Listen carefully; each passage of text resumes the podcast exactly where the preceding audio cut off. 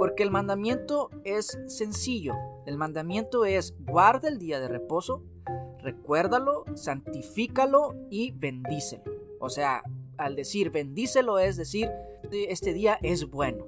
Esto es bueno, lo que Dios nos dio para que nosotros descansáramos de nuestras obras, reposáramos y nos renováramos, es bueno. Es algo bueno que Dios hizo.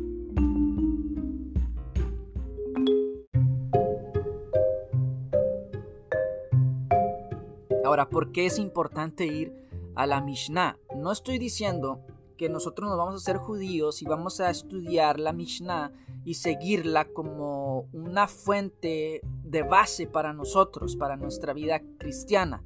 No, sino que es una referencia para entender la cultura en la que Jesús se movía.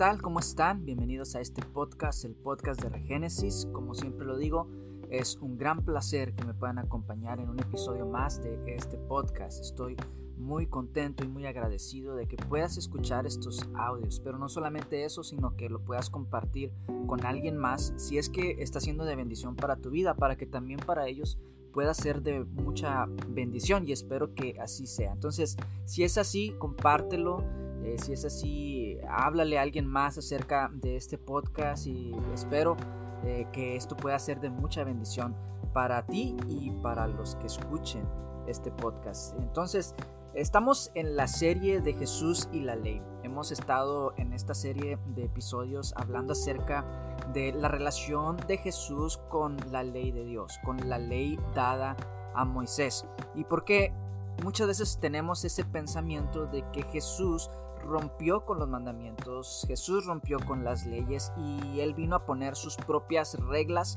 al juego, él vino a poner sus propias normas, sus propios estatutos, pero cuando vemos en la escritura lo que Jesús hizo, sobre todo en los evangelios,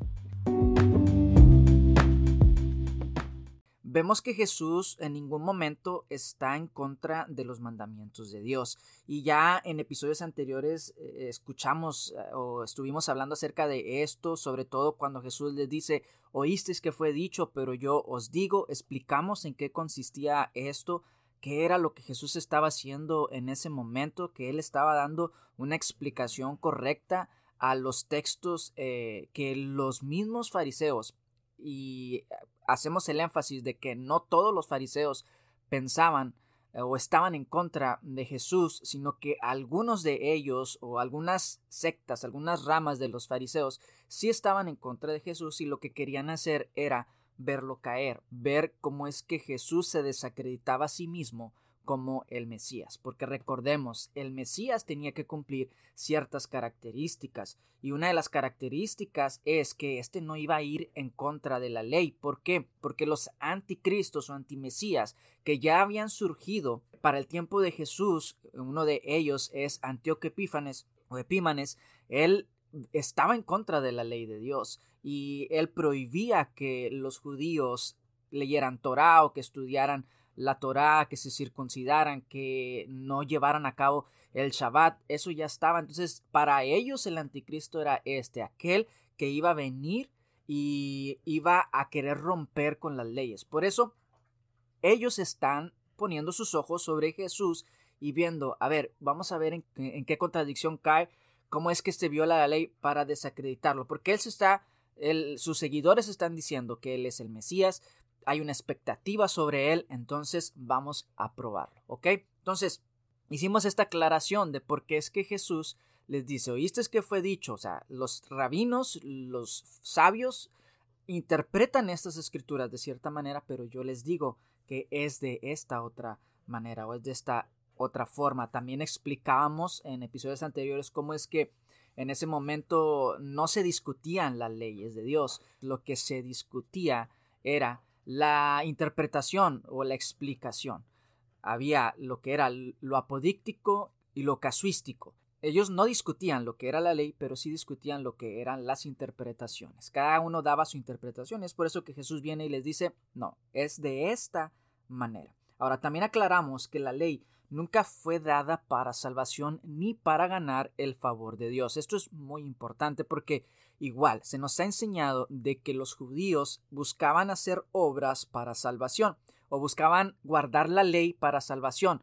Lo que ellos hacían era poner mandamientos al mandamiento. Entonces, esto es lo que los llevaba a poner más énfasis en ganar el favor o sentirse como que ellos eran perfectos porque ellos guardaban esos preceptos que eran de hombres, esos mandamientos que ellos los estaban poniendo al nivel del mandamiento que Dios había dado o más arriba del mandamiento que Dios había dado a Moisés. Ahora, también entendimos de que la ley no fue dada para salvación, pero sí fue dada como también un regalo o una gracia para el pueblo, para Israel y para nosotros, para que podamos vivir vidas abundantes.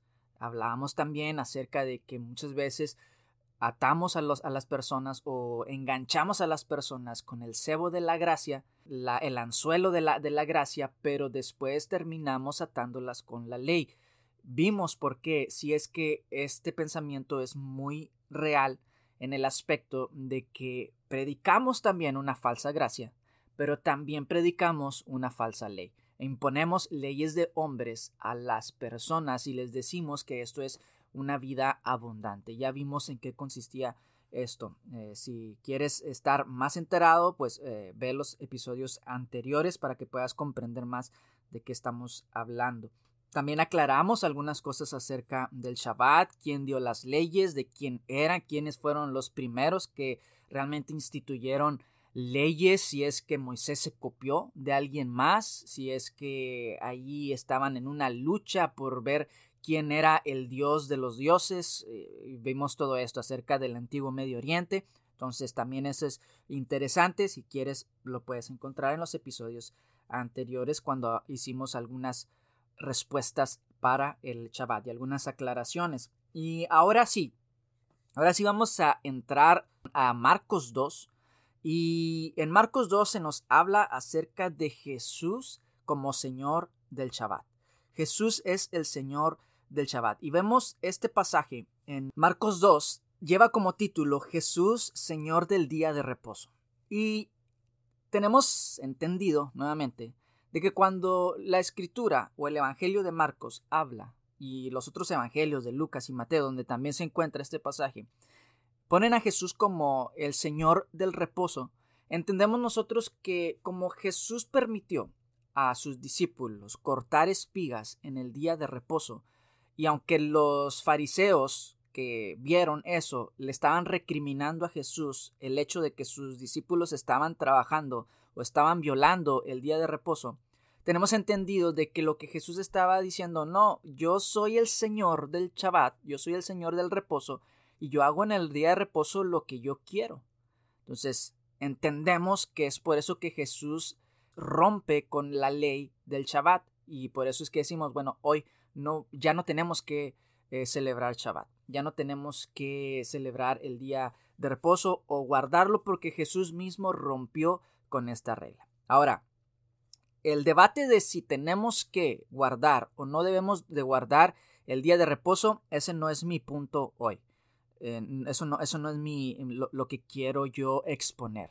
Pero no, mi énfasis no es en que tú debes de celebrar el Shabbat, ni tampoco mi énfasis es el de que tú no debes de celebrar el Shabbat. Ninguna de las dos cosas. En los episodios anteriores aclaré un poco acerca de esto. Mi énfasis es en esto, de que tenemos a Jesús como un transgresor de la ley, cuando por ciertas razones que ya mencioné, el Mesías no podía romper la ley. Pero decimos, bueno, pero es que Jesús está sobre todo. Jesús es el Señor y Él es el que está sobre todo y Él decide qué hacer. Pero sí, está bien. Pero aún con eso, Jesús no transgredió los mandamientos, no transgredió las leyes. Él en ningún momento discutió acerca del Shabbat. Las discusiones con respecto al Shabbat que se daban en ese momento era en cuanto a cómo es que éste se debería de llevar a cabo. porque el mandamiento del Shabbat a veces suena ambiguo y en el tiempo de Jesús había mucha ambigüedad en cuanto a esto del mandamiento del Shabbat, porque el mandamiento es sencillo. El mandamiento es guarda el día de reposo, recuérdalo, santifícalo y bendícelo. O sea, al decir bendícelo es decir, este día es bueno. Esto es bueno, lo que Dios nos dio para que nosotros descansáramos de nuestras obras, reposáramos y nos renováramos, es bueno. Es algo bueno que Dios hizo, darnos el descanso, darnos el reposo. Por lo tanto, cuando nosotros decimos es que el día de reposo es una imposición y una carga pesada, entonces no estamos bendiciendo el día de reposo y realmente no hemos comprendido en qué consiste este día. Y yo te digo, si el día de reposo para ti es una carga, estás en toda tu motivación y en toda tu razón de decir no lo voy a celebrar. Porque si lo vas a guardar pensando de que es una carga para ti, no lo hagas. O sea, no lo debemos de, de hacer así. Porque el día de reposo era para bendecirlo, para decir, este día es bueno, y yo te lo digo por experiencia personal, de que cuando nosotros guardamos ese día, entendemos de que hay un gran disfrute, hay una gran bendición de poder entrar en ese momento de descanso, en ese momento de reposo, porque no solamente tiene que ver con ir a mi casa y acostarme y no hacer absolutamente nada, quitarme los zapatos y estar todo el día acostado en la cama. No se trata de eso, el Shabbat va más allá, el día de reposo va más allá y esto es lo que Jesús les estaba mostrando a los fariseos y es lo que vamos a ver el día de hoy. ¿A qué Jesús estaba apuntando con esto que Jesús estaba haciendo con los fariseos? Porque los fariseos estaban acusando a sus discípulos de violar el mandamiento. Y Jesús lo que está haciendo en ese momento es una defensa hacia sus discípulos. No está defendiendo el Shabbat, sino que está defendiendo a sus discípulos y el hecho de que ellos no habían roto las leyes ni las normas establecidas. Y lo vamos a ver. Leamos Marcos 2, 23.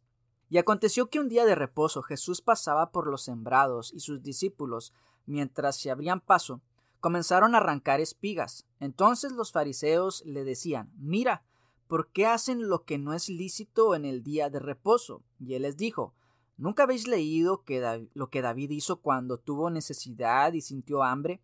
Él y sus compañeros, cómo entró en la casa de Dios en tiempos de Abiatar, el sumo sacerdote, y comió los panes consagrados que no es lícito a nadie comer, sino a los sacerdotes, y dio también a los que estaban con él. Y él les decía, el día de reposo se hizo para el hombre, y no el hombre para el día de reposo. Por tanto, el Hijo del Hombre es Señor aún del día de reposo. Ok, vamos a ver, ¿qué es lo que estaba pasando aquí?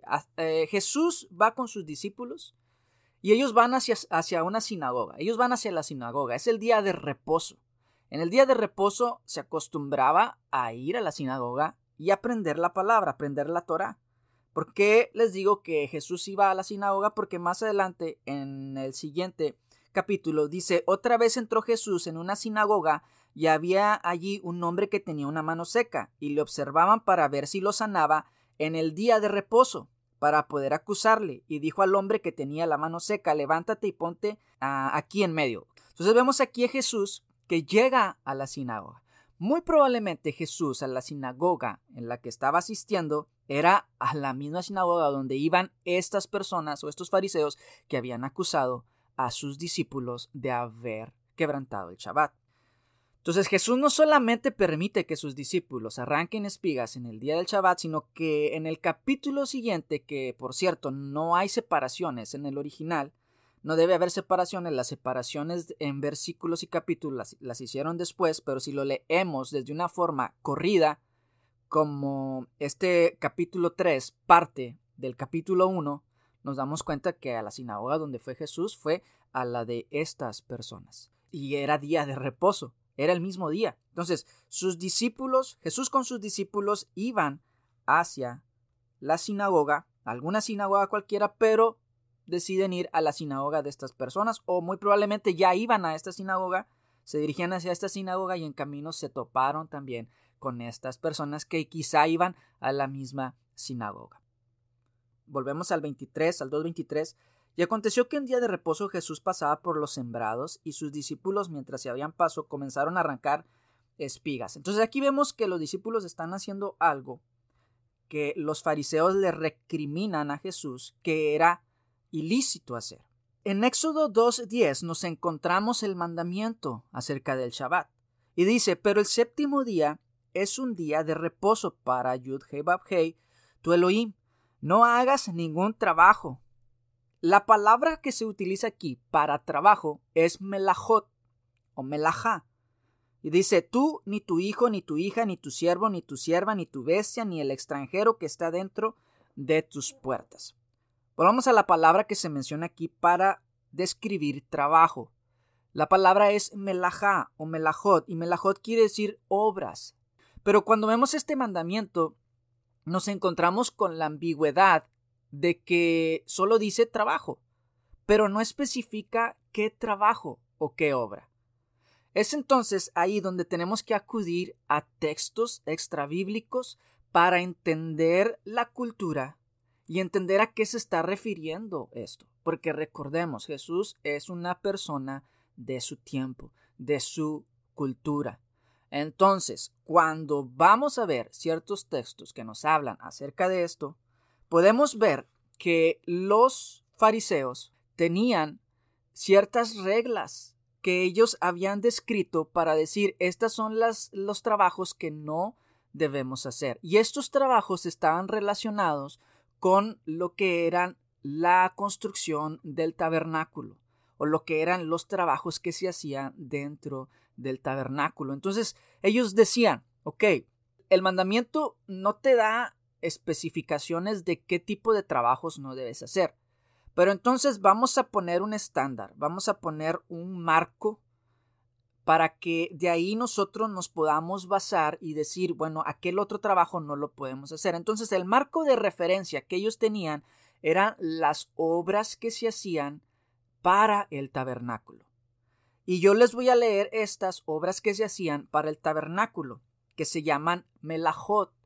Las melajot son las obras y son 40 melajot menos una, o sea, son 39.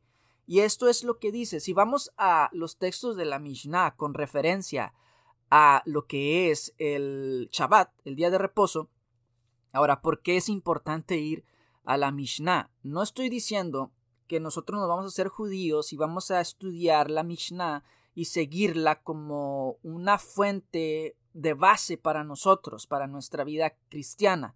No, sino que es una referencia para entender la cultura en la que Jesús se movía. Sí, entonces, dice en la Mishnah con referente al Shabbat. La Mishnah es un compendio de leyes y de reglas y un compendio de libros, una colección de libros que hablan acerca de todo lo referente al servicio del templo, al servicio del tabernáculo, las fiestas, los Shabbat, eh, las lunas nuevas, los sacrificios, todo. Los judíos lo que hicieron es que el mandamiento en Ezequiel, cuando habla acerca de que enséñales, creo que es Ezequiel 40 o 42, si no mal recuerdo, donde habla y dice, enséñale a mi pueblo, dice que se arrepienta, si se arrepiente, que escriban, escríbeles todas estas cosas, ¿Con referente a qué? Con referente al templo. Y lo dice sus entradas, sus puertas, sus salidas, sus leyes, sus reglas, las formas, los símbolos, todo, todo lo referente al servicio.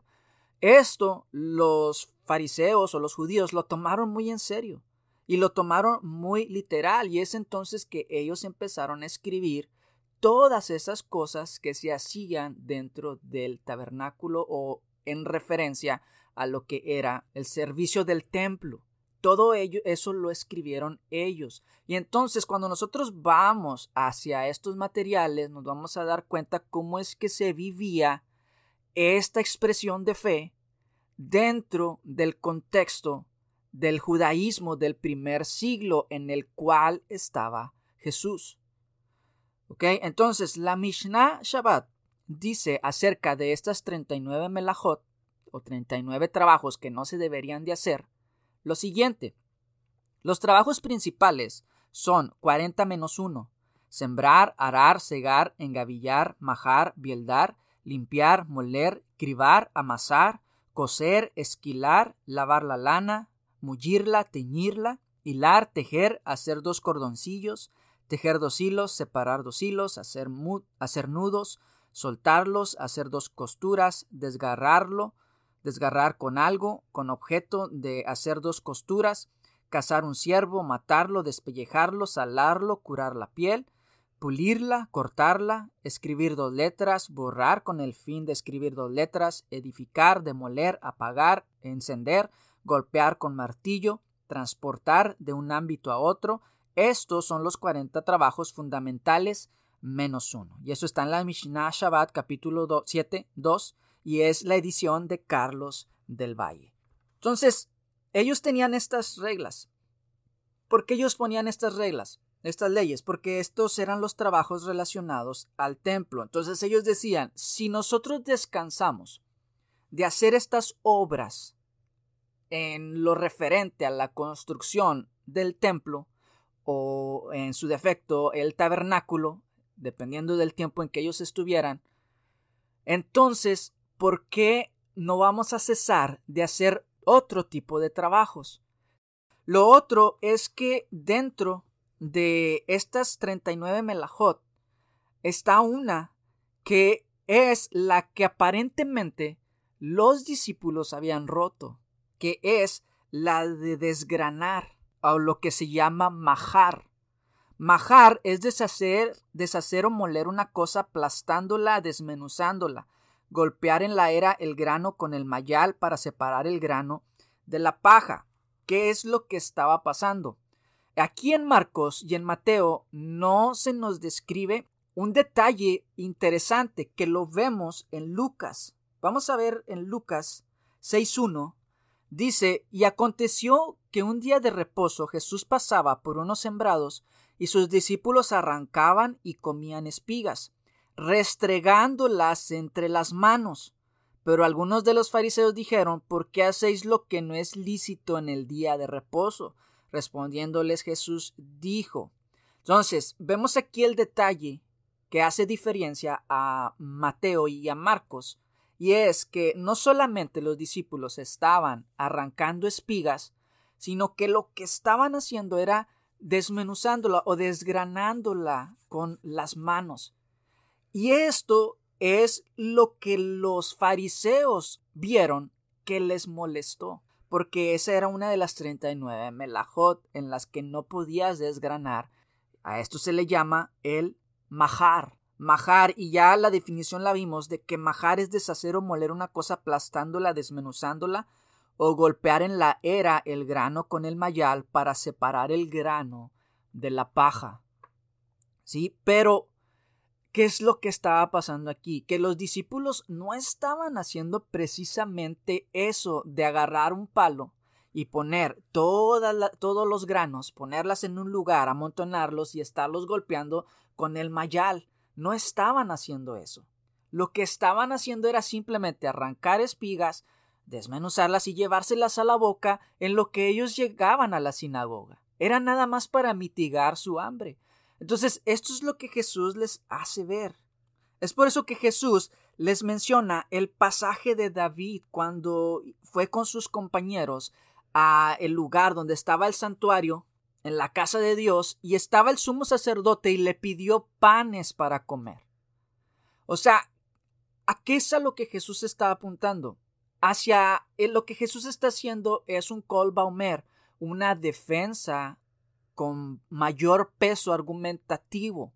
Porque lo que está argumentando Jesús aquí es que es más importante el tener misericordia que el estar exagerando una ley la cual no, es, no aparece dentro de las escrituras o dentro de los mandamientos, no como tal, porque ellos lo que estaban acusando era de que estaban desgranando, pero no es como que los discípulos estaban arrojando todas las semillas y estaban dándole con un palo para desgranarlo, para hacer, no sé, algo, algún derivado del el trigo, y ponerse a hacer una gran cena. No estaban haciendo eso, sino que simplemente estaban agarrando con sus manos algo que podían hacer y llevárselo a la boca para comer algo, para mitigar el hambre que ellos tenían. ¿Por qué? Porque era más importante el que tú no estuvieras pasando hambre en el día de reposo, porque en el día de reposo no es para pasar hambre, el día de reposo es para disfrutarlo. Puedes comer en el día de reposo, puedes estar eh, gozándote o debes estar gozándote en el día de reposo y no estar pasando hambre. Lo que estaba pasando aquí es que había una exageración acerca de esto que estaban haciendo los discípulos. Otra cosa que, podemos ver aquí es lo siguiente. Los discípulos no solamente estaban recogiendo espigas con, con su mano y estaban desgranándola, algo que ya vimos por qué les molestó. Y lo que exigían simplemente los, los fariseos era que ofrecieran un sacrificio por lo que habían hecho, porque habían profanado el, el, día de reposo. Y que era lo que se hacía cuando se profanaba el día de reposo o hacías algo que no era lícito, bueno, presentabas un sacrificio, ibas y presentabas una ofrenda y ya, la culpa era borrada o quitada de alguna manera, o sea, ya era restaurado eso que se había profanado. Ya lo que pasa es que si alguien seguía restringiendo o seguía violando el mandamiento y caía constantemente en lo mismo, llegaba un momento donde no le importaba, entonces ya se pasaba a mayores instancias, donde ya aquella persona era juzgada y muy probablemente era o cortada del pueblo o también se le daba la pena de caret. Entonces, ahora, el que es la pena de, de muerte. Pero ya estamos viendo una persona que realmente no quiere alinearse para nada y está violando el pacto y está violando el convenio por completo esa persona no solamente está violando el día de reposo, sino que está en peligro de convertirse en, una persona opresora, alguien que hace que los demás trabajen en el día de reposo. Y esto lo explicamos un poquito en el episodio anterior acerca de que Dios no le agrada que nosotros seamos personas que estemos oprimiendo a los demás. Y es por eso que Él puso el día de reposo para que nosotros fuéramos personas que damos la libertad, que vivimos en libertad, pero que también nos recordamos que en Egipto fuimos esclavos y que no teníamos descanso, pero ahora tenemos descanso, entonces nosotros damos ese mismo descanso a los demás. Y si no lo hacemos, somos personas opresoras. Entonces, esta era la magnitud de la transgresión con respecto al Shabbat. Pero los discípulos no estaban cayendo en eso, sino que simplemente estaban haciendo algo para mitigar su hambre. Entonces era algo pequeño y no estaban violando el Shabbat. Entonces Jesús les menciona el pasaje de David cuando entra con los sacerdotes y les pide pan. Entonces cuando vemos esto decimos, ah, ya ven, mismo David violó este mandamiento. Pero bueno, eso lo vamos a ver más adelante. Lo, que voy es esto. Algo, algo eh, que no quiero que se me pase.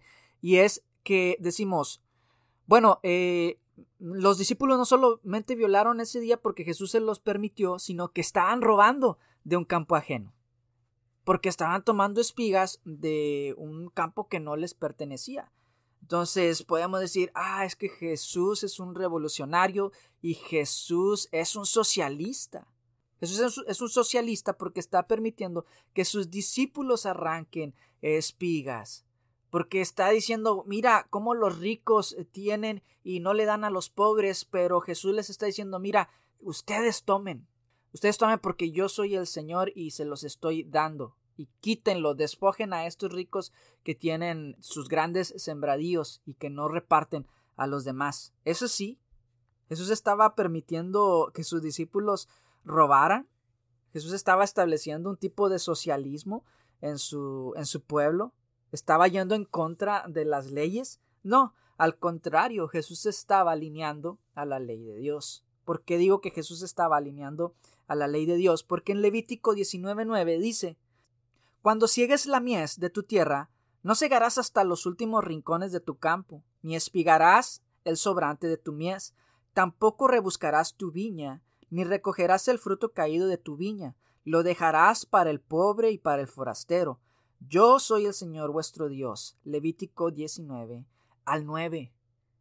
Y también podemos leer en Deuteronomio 24, 19 al 22, que dice, Cuando ciegues tu mies en tu campo y olvides alguna gavilla en el campo, no regresarás a recogerla. Será para el forastero, para el huérfano y para la viuda, para que el Señor tu Dios te bendiga en toda obra de tus manos. Cuando sacudas tus olivos, no recorrerás las ramas que hayas dejado tras de ti. No recogerás las ramas que hayas dejado tras de ti. De, serán para el forastero, para el huérfano y para la viuda. Cuando vendimies tu viña, no la repasarás. Será para el forastero, para el huérfano y para la viuda. Recordarás que tú fuiste esclavo en la tierra de Egipto. Por tanto, yo te mando que hagas esto. ¿Qué estaba haciendo Jesús? Jesús estaba permitiendo algo que estaba en la ley de Dios, de que no se, no se cosechaba hasta el final de los sembradíos. Se dejaba una porción. Y cuando tú recogías la, el grano, cuando tú recogías el trigo o lo que sea que estuvieras segando, si en el camino se te caía, no podías volver y recogerlo, sino que lo tenías que dejar para quién? Para los pobres, para los, las viudas, los huérfanos, los necesitados. Y qué tremendo que a esta misma ley se acogió o se dejó abrazar Ruth, porque Ruth ahí andaba entre los campos buscando, esta mujer viuda, andaba entre los campos buscando comida, porque sabía que en el pueblo de Israel había esta regla, había esta ley. Entonces Jesús no está pasando por encima de la ley, sino que está dentro de los parámetros y por eso es que está permitiendo a sus discípulos tomar espigas de los campos, que tal vez habían sido cosechados, pero se habían quedado ahí algunas, algunas espigas. Los discípulos no estaban robando ni Jesús estaba instituyendo ningún tipo de socialismo, simplemente se estaba alineando a lo que la ley decía. Y la ley hablaba de que había que dejar esto para los pobres. Volvamos a lo de los sacerdotes, David y los sacerdotes. Los sacerdotes eh, violaron el Shabbat y las reglas al darle pan a David, porque Jesús hace referencia a este pasaje.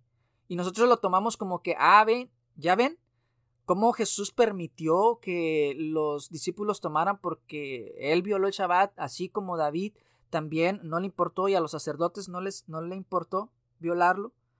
Vamos a 1 Samuel 21.3. Dice, ahora pues, ¿qué tienes a mano? Dame cinco panes o lo que tengas. Respondió el sacerdote a David, y dijo, no hay pan común a mano, pero hay pan consagrado, siempre que los jóvenes se hayan abstenido de mujeres. ¿Qué eran estos panes? Eran los panes de la proposición, y esto lo encontramos en Éxodo 25:30, donde dice, y pondrá sobre la mesa el pan de la presencia perpetuamente delante de mí. Ahora, en Levítico 24:5 dice, tomarás flor de harina y con ella cocerás doce tortas. En cada torta habrá dos décimas de efa y las colocarás en dos hileras, seis en cada hilera sobre la mesa de oro puro delante del Señor, y en cada hilera pondrás incienso puro, para que sea proporción memorial del pan, una ofrenda encendida para el Señor. Cada día de reposo continuamente se pondrá en orden delante del Señor. Es un pacto eterno para los hijos de Israel y será para Aarón y para sus hijos, y lo comerán en un lugar santo porque lo tendrán como cosa muy sagrada de las ofrendas encendidas para el Señor por derecho perpetuo. Entonces, vemos el pasaje aquí en Levítico y en Éxodo acerca de los panes de la proposición. Todo esto es un paralelismo, o sea, estamos viendo a Jesús haciendo una, una defensa, porque los discípulos están recogiendo espigas, los fariseos los están acusando, y entonces Jesús lo que hace es referencia a David cuando entra al templo de Dios y come de los panes de la proposición. Cuando vemos esto, hacemos la semejanza, decimos, ah, ok, entonces, eh, así como David profanó el templo entrando y tomando los, los panes de la proposición, así mismo hicieron los discípulos y Jesús se los justificó. No, no es así. Los discípulos estaban haciendo algo que era lícito, ya lo vimos, no estaban majando, no estaban haciendo una gran comida, Y aparte no estaban robando, estaban haciendo algo que era permitido dentro de las reglas de la agricultura y de la justicia y bondad que se debería de hacer con los desamparados, con las personas más vulnerables. Estaban tomando espigas de un campo al cual era permitido hacer. Tal vez estaban tomando de las orillas del campo, donde no se iba a cosechar, o ya se había cosechado y era lo que quedaba. David sí profanó el, templo, sí profanó al hecho de ir y tomar de los panes. No, no es como que David fue al lugar y los tomó él mismo, entró al santuario y tomó los panes de la proposición. No, y precisamente David cuando fue a ese lugar era día de reposo y tomó de los panes, pero eran los panes que estaban saliendo del lugar. Esos panes tenían que estar siendo cambiados constantemente. Y el día en que se cambió era en el día de reposo. O sea, ya habían salido esos panes. El pan que le dio el sumo sacerdote a David era pan que le pertenecía a él. Porque estos panes cuando salían de la presencia de Dios, los sacerdotes y su familia podían comer de él. Era para el sostenimiento de ellos. Entonces, cuando viene David y le pide al sumo sacerdote algo de comer, el sumo sacerdote le da de lo que él ya tenía. Por eso le dice, no tengo más panes sino los que son consagrados para Dios, te voy a dar de eso. Solamente te pido que me digas si tú y tu gente se han abstenido de mujer, o sea, si están limpios. Y era así, o sea, ellos habían estado eh, de camino, tal vez habían ayunado, estaban sin comer, entonces estaban consagrados, podían comer de eso. No estaban cometiendo ninguna infracción ni nada por el estilo. Vamos a seguir leyendo. Dice en el 25, ¿nunca habéis leído que David, lo que David hizo cuando tuvo necesidad y sintió hambre, él y sus compañeros? ¿Cómo entró en la casa de Dios en tiempos de Abiatar, el sumo sacerdote, y comió los panes consagrados que no es lícito a nadie comer, sino a los sacerdotes, y dio también a los que estaban con él?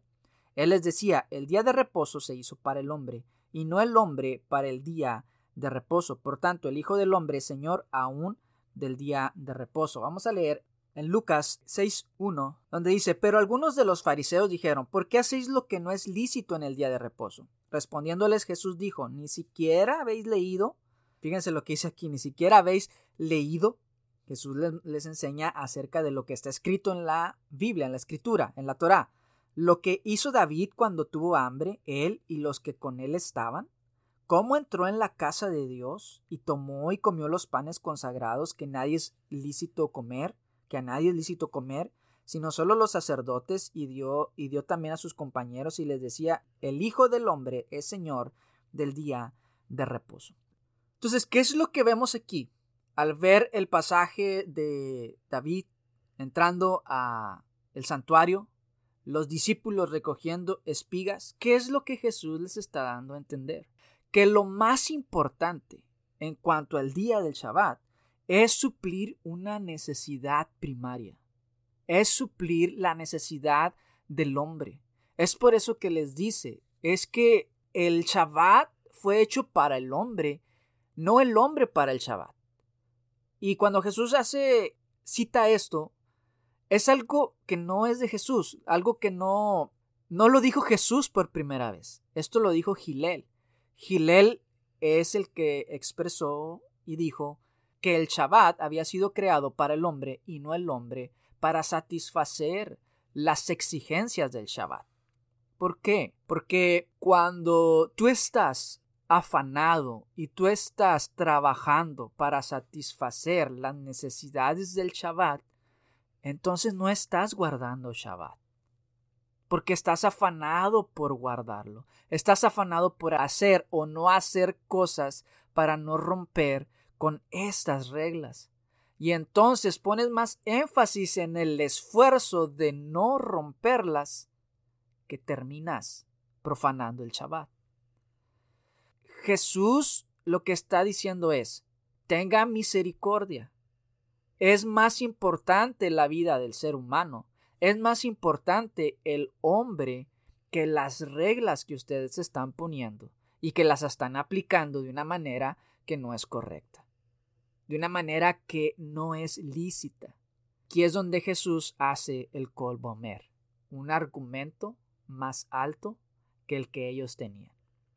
Y Jesús les enseña de que los sacerdotes hacían un trabajo extra dentro de lo que era el Shabbat. Hacían un trabajo que era doble, por decirlo de alguna manera. Vamos a leer en números 28, 3 al 10, donde dice, y les dirás, esta es la ofrenda encendida que ofreceréis al Señor. Dos corderos de un año sin defecto, cada día como holocausto continuo. Ofrecerás un cordero por la mañana y ofrecerás el otro cordero al atardecer. Y como ofrenda de cereal, una décima de una efa de flor de harina mezclada con la cuarta parte de un hin de aceite batido. Es un holocausto continuo, instituido en el monte Sinaí como aroma agradable. Ofrenda encendida al Señor y su libación será la cuarta parte de un hin por cada cordero en lugar santo. Derramarás una libación de bebida fermentada al Señor y el segundo cordero lo ofrecerás al atardecer como la ofrenda de cereal de la mañana, y como su libación lo ofrecerás, ofrenda encendida, aroma agradable al Señor. El día de reposo ofrecerás dos corderos de un año sin defecto y dos décimas de una efa de flor de harina, mezclada con aceite como ofrenda de cereal, y su libación, el holocausto de cada día de reposo será además el holocausto continuo y de su libación. Entonces, si leemos este capítulo de Levíticos, de números, perdón, como tendemos a ser. Porque lo que es Levítico, lo que es número, tendemos a, vámonos de largo, son muchas instrucciones, no las entiendo. Pero cuando vamos y analizamos qué es lo que está pasando aquí, nos damos cuenta que está hablando acerca de la receta para el pan de la proposición. Que se tenía que hacer una mezcla o se tenía que hacer una receta para cada día. O sea, había ciertas medidas para hacer cierta cantidad. Pero si notamos aquí, en el día séptimo se hacía el doble. Dice, el día de reposo ofrecerás dos corderos de un año sin defecto y dos décimas de una flor de, una efa de flor de harina mezclada con aceite. Se hacía un trabajo doble ese día. Porque tenía que haber ese cambio de panes. Cada chabat se cambiaba el pan. Entonces, si los sacerdotes hacían algo extra ese día y no les era contado como una profanación del Shabbat, ¿cuánto más cuando nosotros hacemos algo que es para, para expresar misericordia y justicia hacia aquel que tiene necesidad? ¿Cuánto más? Por eso es que dice Jesús, ¿cuánto más vale les hacen ver más adelante cuando sana a un hombre. Dice, ¿cuánto más vale un hombre que un cordero al cual ustedes si se cae en un pozo o se pierde, van y lo buscan?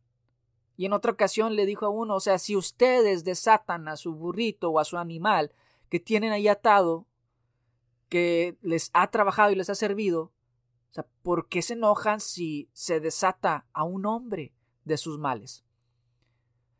Jesús está apuntando hacia la justicia y la bondad, hacia la misericordia. Es por eso que vemos que este es un pleito o un debate en esos tiempos. ¿Por qué? Porque la escuela de Shammai decía, bueno, si una persona se enferma, pues no vaya al médico. No vaya al médico y que se enferme, no le den nada. Y que y ya es de Dios si se sana o no se sana pero no hagas nada porque es día de reposo. Y Gilel decía, no, sí, vayan. Y Jesús mismo apoyó esto, apoyó esta otra interpretación de que sí, hay que sanar. Y por eso Jesús iba y sanaba. Por eso Jesús tenía misericordia de sus discípulos y les permitía recoger espigas, deshacer los granos con sus manos o desgranarla con sus manos. Porque Jesús está enseñando a que el hombre es más importante que el Shabbat. La integridad del hombre es más importante que el Shabbat. Para esto fue puesto el Shabbat, para el servicio del hombre y no el hombre para el servicio del Shabbat. Entonces, lo más importante es la misericordia. Y el Shabbat no solamente fue dado para descansar, fue para que nosotros hiciéramos actos de justicia, para que nosotros ayudáramos a los demás. Si alguien está en necesidad, hay que ayudarlo. Es por eso que les mencionaba en el episodio anterior ese testimonio de este hermano que él guardaba el Shabbat y cuando se llegaba el Shabbat ya no quería firmar cheques porque era un trabajo. O sea, dentro de las reglas del Shabbat es de que no puedes tomar tu pluma y escribir algo, y mucho menos borrar para escribir ciertas letras. ¿Qué estaba haciendo esta persona? Estaba oprimiendo a sus trabajadores porque sus trabajadores obviamente iban a necesitar su cheque el fin de semana para sus compras, para lo que ellos necesitaran, aún para que ellos pudieran disfrutar ese fin de semana. Pero este hermano decía, no, porque si no voy a violar el Shabbat, hasta que el Señor le llamó la atención y le dijo, oye, no estás celebrando Shabbat, estás siendo una persona opresora. Porque el Shabbat fue puesto para que nosotros hiciéramos justicia. Y Jesús lo enseñó. Jesús sanó en día de reposo. Jesús levantó a las personas. Jesús permitió que sus discípulos tomaran espigas. Pero Jesús en ningún momento hizo lo que no se debería de hacer en el día de reposo. Bueno, con esto nos quedamos hasta aquí. Jesús no violó la ley, no violó los mandamientos, sino al contrario, puso más énfasis en cumplirlo y puso más énfasis en la esencia, el espíritu y el fondo de lo que es el mandamiento. Bendiciones, espero que sea de mucha bendición para tu vida. Si es así, compártelo con alguien más para que también pueda ser de mucha bendición para ellos.